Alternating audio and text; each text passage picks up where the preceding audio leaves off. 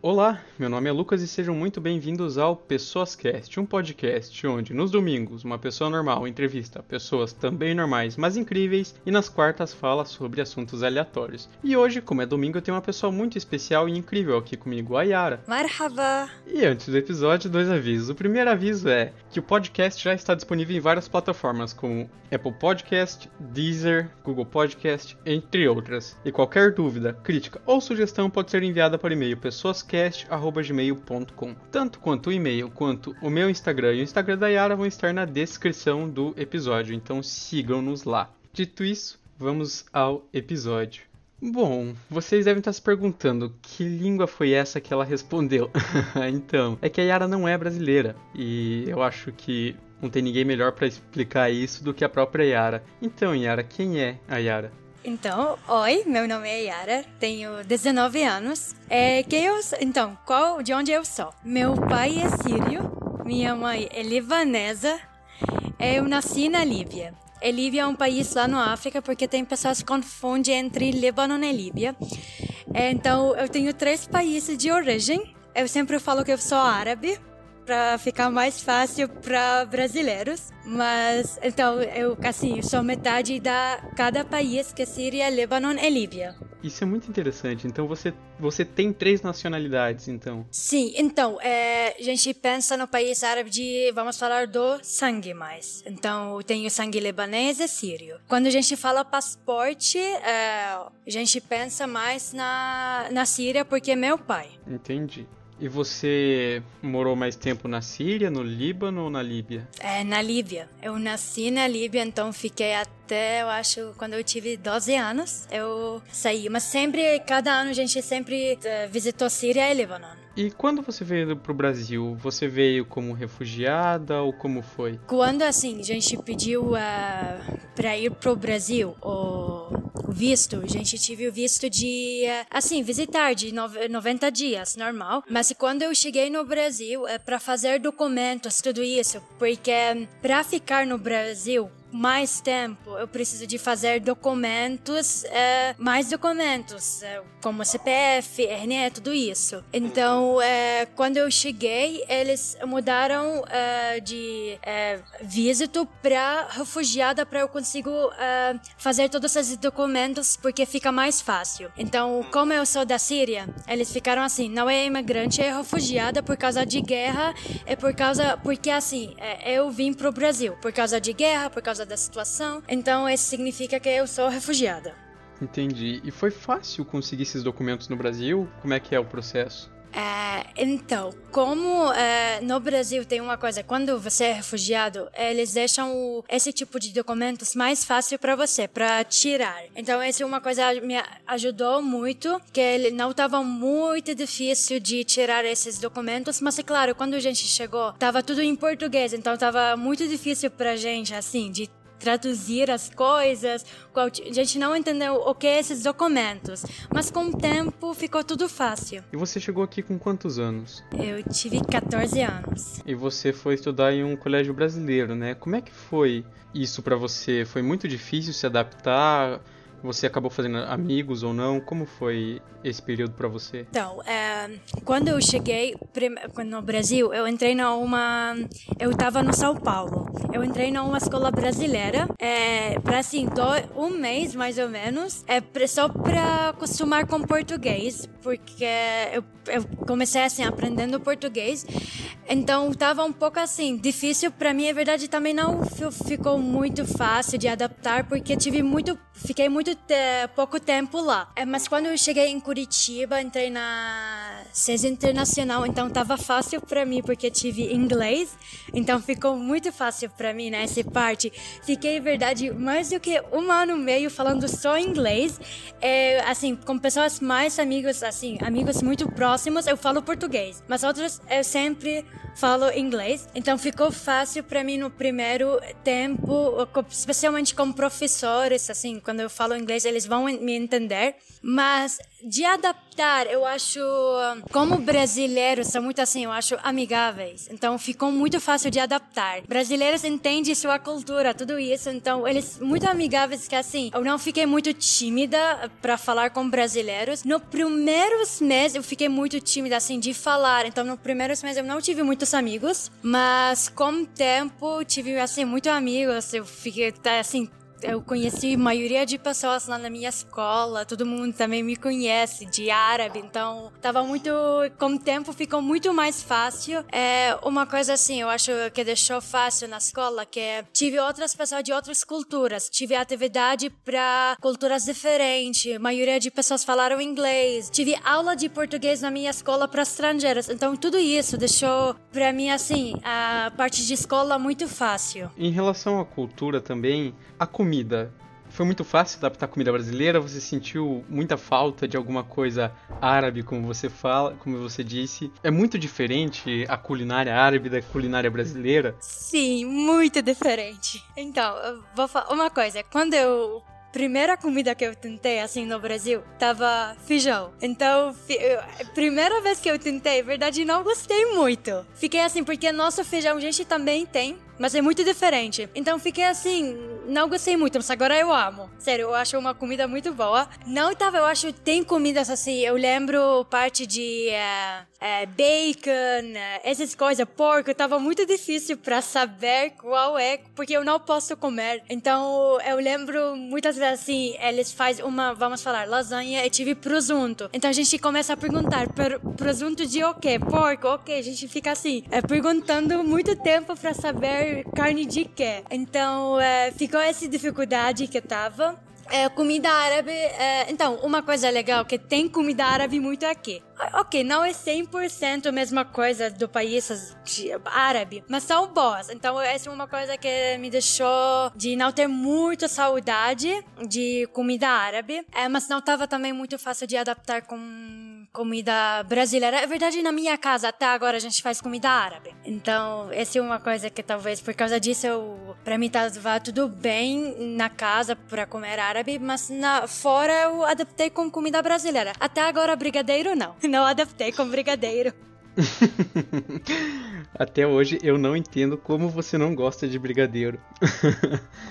É muito doce. Eu gosto de outras comidas. Gosto de bolo de cenoura. Tem muitas comidas brasileiras eu amo, verdade. Até eu lembro que um dia a gente fez uma festa no meu apartamento, no meu antigo apartamento, e você levou uns doces árabes pra, pra gente comer. Eu não lembro o nome, eles eram crocantes, eram muito gostosos, era muito gostoso aquilo. É putifur. Tava o primeiro doce árabe que eu fiz. Tava muito bom, vamos. Comam doces árabes da Yara. Eu, eu recomendo, são muito gostosos mesmo. E Assim, você disse que chegou em São Paulo, aí veio para Curitiba. Você ficou pouco tempo em São Paulo, mas dizem no Brasil que quem é de Curitiba é muito frio. As pessoas não, não, não dizem oi, as pessoas não dão risada. Você acabou sentindo alguma diferença, apesar de ter ficado pouco tempo em São Paulo, em relação à recepção da, dessas duas cidades? Então, é, eu acho, pra mim, não senti assim. Quando eu cheguei na, no, em Curitiba, primeira coisa, eles me falaram, são fechados, frios. Eu fiquei assim. Eu, é verdade, eu fiquei com um pouco medo. Porque quando você é estrangeiro, você fala, ah, uma cidade que eu, assim, pessoal, povo frio, tudo isso, você fica com medo. Nossa, eles vão me odiar, vão ficar, assim, um pouco racistas, porque eu sou de outro país, tudo isso. Então, pensei nessa maneira. Mas, é verdade, eu fiquei chocada quando brasileiros falam isso, porque eu não achei nada de fechado, nada de frio. Porque para mim eu achei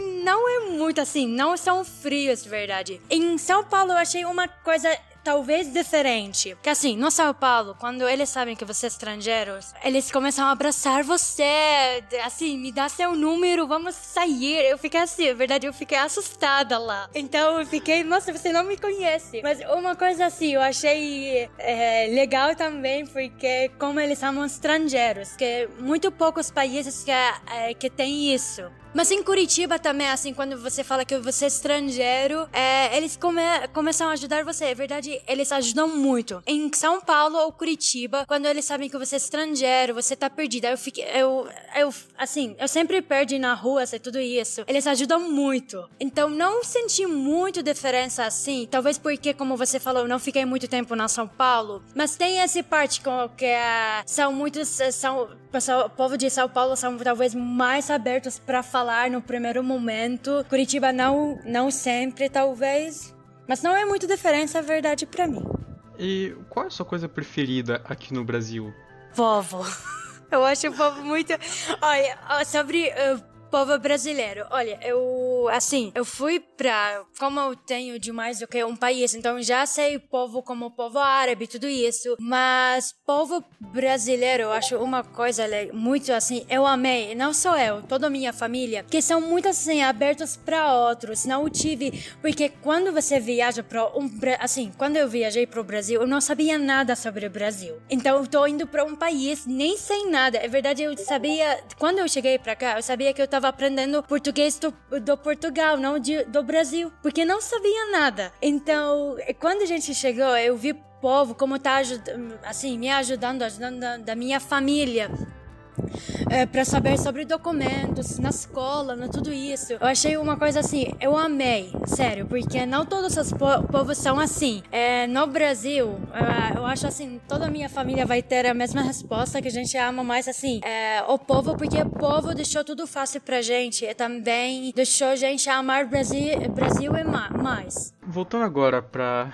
a vida acadêmica, você decidiu fazer relações internacionais e foi lá que a gente se conheceu. Mas por que você decidiu fazer relações internacionais? Então, é se é verdade, eu sempre queria medicina. Mas eu não consegui no Brasil, consegui lá no países árabes, mas aqui não consegui. Então eh, eu tentei é, ciência de computação, mas não funcionou comigo muito, não gostei muito. É, depois, assim, é, eu sempre de quando eu estava criança, assim, eu eu amo assim outros países, eu amo ler sobre outros países.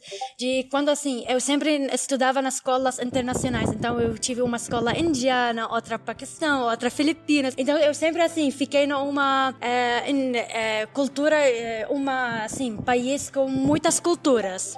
Então, quando eu tava assim, minha mãe tava falando comigo, eu tava lembrando de quando eu tava criança, como eu queria muito assim, é, de trabalhar na embaixada é, da outro país. Eu sempre queria. É, mas nunca pensei de relações internacionais. Depois, uma professora minha falou sobre Unicuritiba, ela me falou sobre é, é, que é assim, é, relações internacionais. Eu li um pouco sobre entrei. Mas por que eu escolhi assim? Eu acho.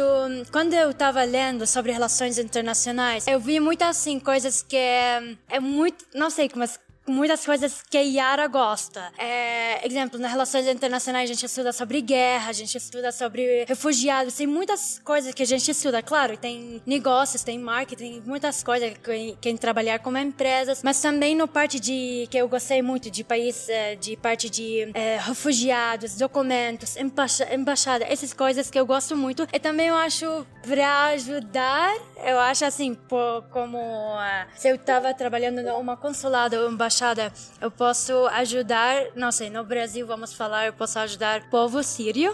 Uh, é lá, se eu posso, assim, no país árabe também posso é, trabalhar em outros países, no Líbano ou do Líbia também. Você fala muito bem português. Eu Acho que muita gente já deve ter falado isso para você. E foi muito fácil aprender português. E como, como é para você na universidade, às vezes, pegar um texto inteiro, um, livro inteiro em português e ter que ler ou responder uma prova?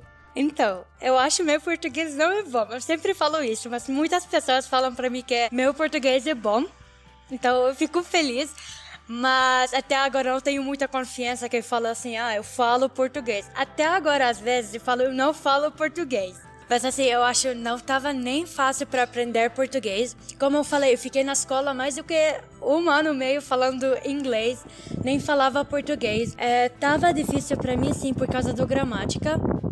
É, também, assim, árabe é muito diferente do português. Quando, assim, quando eu entrei numa escola internacional, como eu usei inglês mais, então eu fiquei tempo mais para aprender português. Então, nada de fácil de aprender português. Mas eu tive, eu acho, o último ano da escola eu precisava por causa de vestibular, essas coisas, então eu comecei assim a aprender mais, falar mais, não ficar tímida. Eu acho o problema de falar em outro idioma é timidez. Como eu fiquei tava tímida de falar, então fiquei mais tempo de aprender. É, com faculdade, nossa, eu acho eu chorei muitas vezes para traduzir as coisas. Eu fico horas traduzindo. Fico, às vezes fico 10 horas só tra traduzindo os textos. É muito difícil para mim, sim. É, eu sempre falo isso para professores. É, assim, uma prova normal que para todos os alunos brasileiros acham que é muito fácil. Para mim, coisa mais difícil. Então, eu fico eu demoro muito para estudar, é para entender. É, mas uma coisa assim que é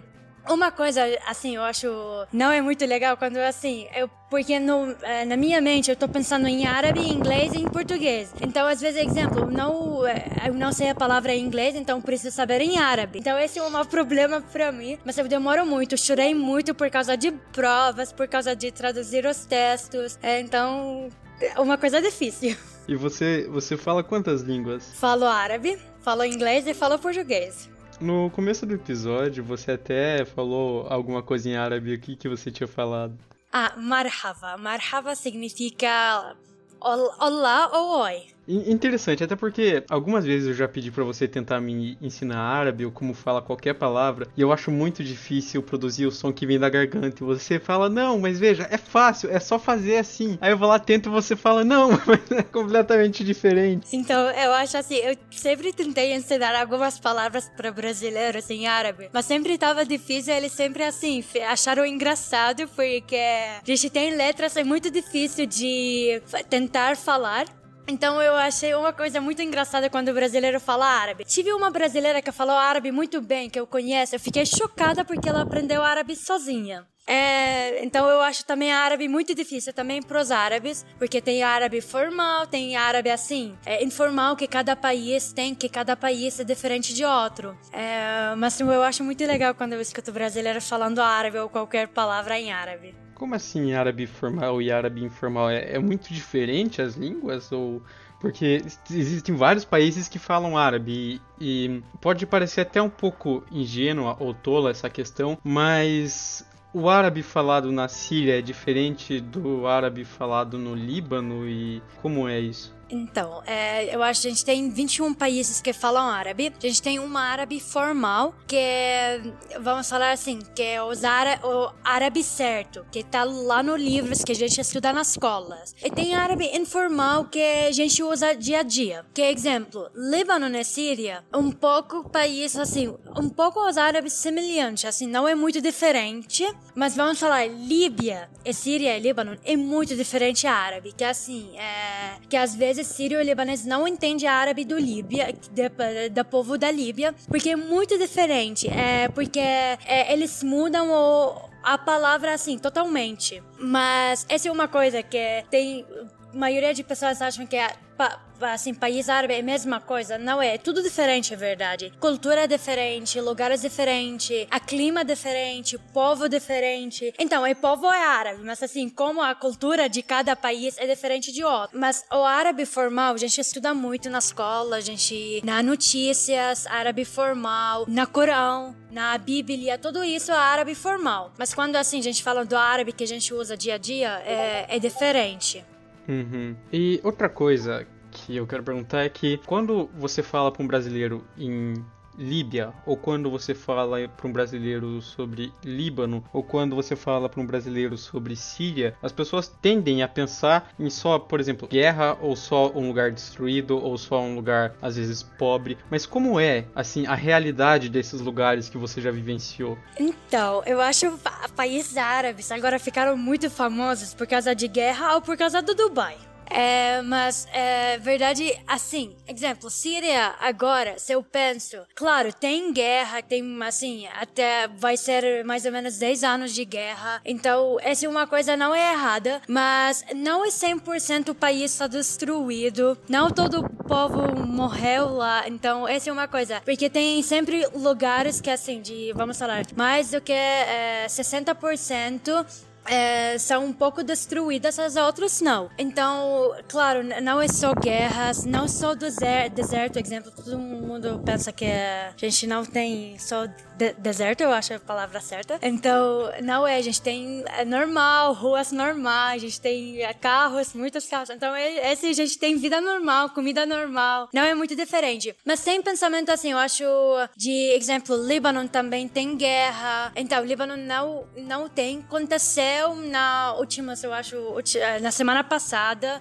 uma explosão, mas não é uma guerra, tem uma, vamos falar, conflitos civis, mas não é uma guerra. Mas claro, vamos falar de outros países árabes. Não todos têm guerras agora. Tem países que são muito assim, né, nada de guerra, nada de conflitos, está vivendo normal. É, mas essa é uma coisa, eu acho não todos os países árabes têm essa situação que mesmo. É, eu acho os países que têm guerra agora são Iraque, Líbia, Síria. Líbano está um conflito muito difícil agora. É Yaman. É, é um pouco perceptível o jeito que você pronunciou Assim, eu vou falar em português como eu sei falar. A gente fala Iraque, você falou diferente. Você, a gente fala Iêmen e você fala diferente. É, acho super interessante isso.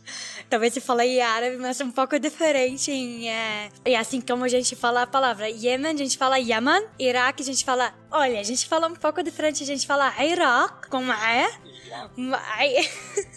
Mas em inglês é Iraque, então por causa disso, quando tem uma letra difícil em árabe, eu falo em inglês. Ah, entendi. E você pretende continuar para sempre no Brasil? Pretende ficar morando para sempre no Brasil? Ou você pretende voltar para algum país árabe ou ir para Europa ou para Ásia ou para China ou, ou para o Polo Sul? O que você pretende fazer?